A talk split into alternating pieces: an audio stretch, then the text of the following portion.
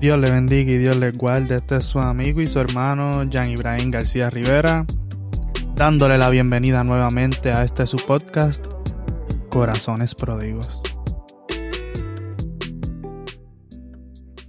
Y en el día de hoy quiero hablarle bajo el tema Juzgad con justo juicio. Y para eso quiero que vayamos al capítulo 7 del Evangelio de Juan, específicamente en el versículo 24, que lee de la siguiente manera. No juzguen por la apariencia, sino juzguen con juicio justo.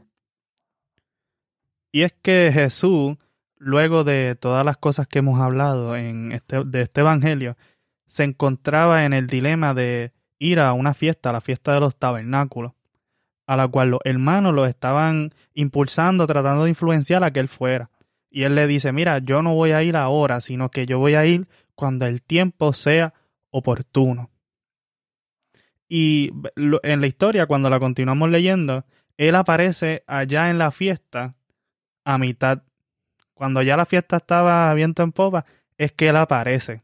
Cuando ya la gente estaba reunida, cuando ya la gente había llegado y ya se había establecido en la ciudad, pues él aparece a enseñar.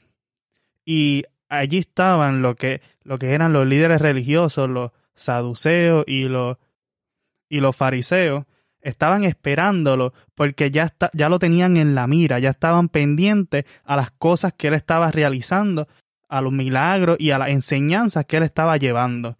Porque las enseñanzas que llevaba Jesús estaban en contradicción a, las, a, a lo que tenían establecido ellos. Es decir, que el, la estructura que ellos ya tenían montada se iba a ver afectada por las enseñanzas que Jesús estaba trayendo.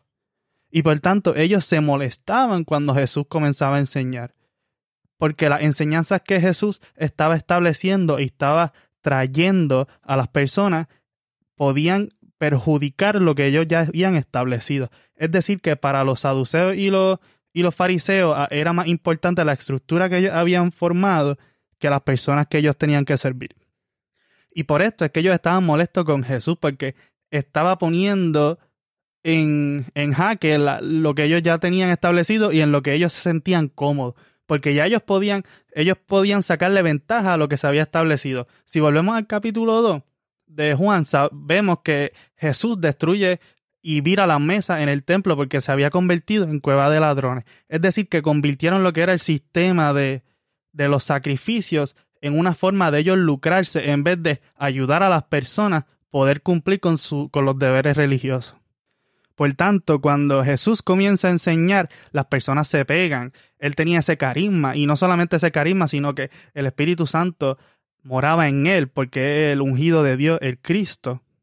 Y las enseñanzas que llevaba eran del Padre y no eran de él, como nos dice el texto bíblico y los saduceos y fariseos se estaban pegando para ver cuál era la enseñanza que Jesús estaba dando en esta fiesta. Y es que Jesús les recuerda que a él lo estaban juzgando por sanar en un sábado, en el, lo que vimos en el capítulo 5. Y es que él sana a un paralítico, que el que estaba tratando de llegar al estanque. Sin embargo, ellos lo estaban juzgando porque fue un día del sábado. Y Jesús coge este momento para recordarle que en la ley de Moisés se permite, por ejemplo, hacer una circuncisión el día 8 aunque caiga sábado, porque pueden cumplir con estas cosas.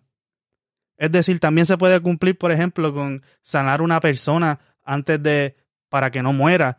Estas cosas de servicio se pueden realizar un día del sábado y él les recuerda ustedes que no cumplen la ley completamente no pueden venir a juzgarme a mí porque yo estaba cumpliendo la voluntad del Padre de sanar a alguien aunque fuera un sábado.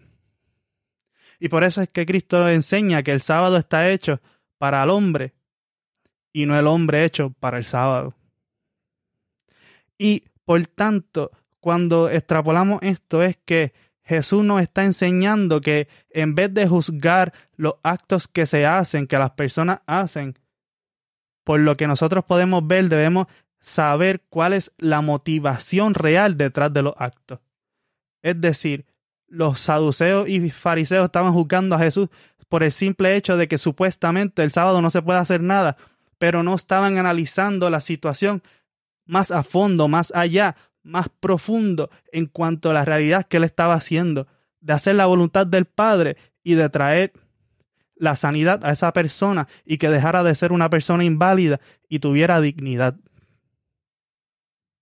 Es decir, que Jesús le trajo la dignidad, que Dios le quería traer la dignidad a ese hombre por medio de Jesús y estas personas lo estaban juzgando por hacer eso. ¿Qué nos toca a nosotros? ¿Juzgar con justo juicio o quedarnos en nuestras preconcepciones?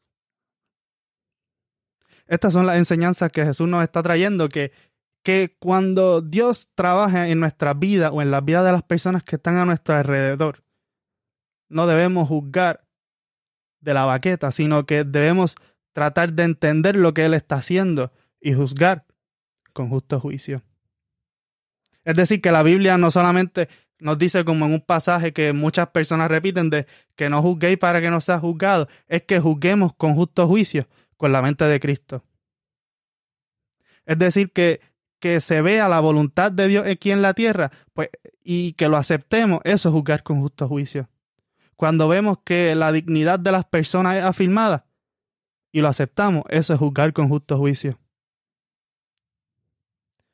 Pero ¿a qué nosotros nos tendemos a hacer? ¿Qué nos empuja nuestra humanidad a hacer? a juzgar con justo juicio como nos envía el Señor o a juzgar con nuestra humanidad, a desearle lo peor a las personas.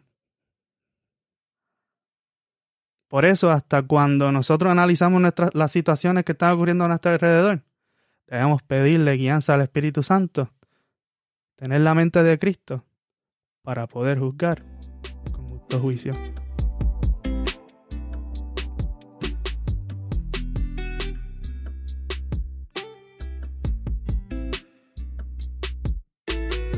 Espero que este episodio les haya sido de bendición para sus vidas y que lo pueda compartir con amigos, familiares y conocidos. Dios le bendiga.